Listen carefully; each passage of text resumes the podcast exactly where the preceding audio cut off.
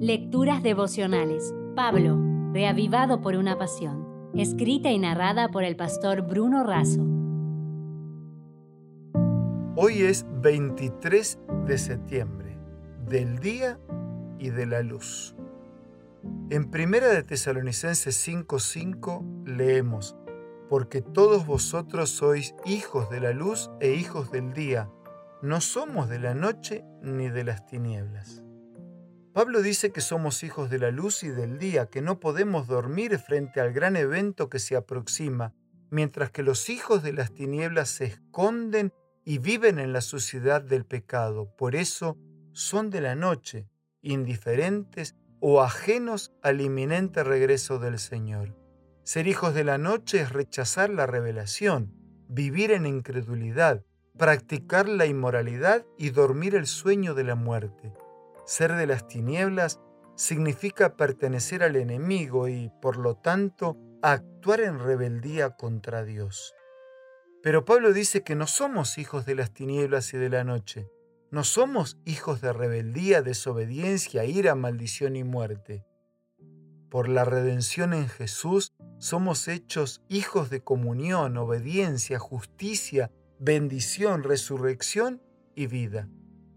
Burt dice que el binomio luz-tinieblas y día-noche vertebra toda la Biblia, desde Génesis hasta Apocalipsis.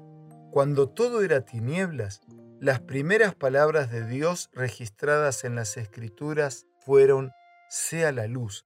Y cuando el Apocalipsis termina ya en la descripción de la ciudad celestial, se dice que no habrá más noche y no tendrán necesidad de luz de lámpara ni de luz de sol, porque el Señor Dios los iluminará.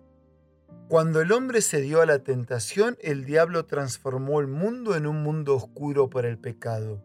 Cristo vino cuando todo estaba en tinieblas espirituales para trasladarnos del reino de las tinieblas al reino de la luz. Los hijos de las tinieblas y de la noche viven para el presente siglo, regidos por el príncipe de las tinieblas, mientras que los hijos de la luz y del día viven para el siglo venidero regidos por el príncipe de justicia y la luz del mundo.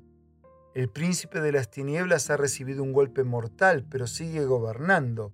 El presente siglo está moribundo, pero aún no acaba. Hasta que Cristo vuelva en gloria, seguirá este periodo transitorio de convivencia de las tinieblas y la luz, de la noche y el día.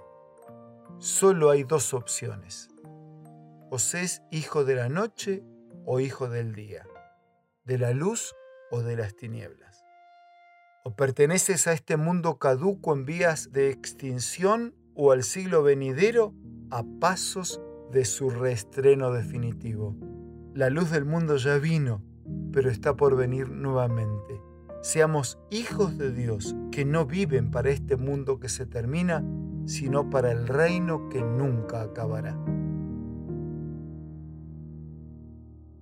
Si desea obtener más materiales como este, ingrese a editorialaces.com.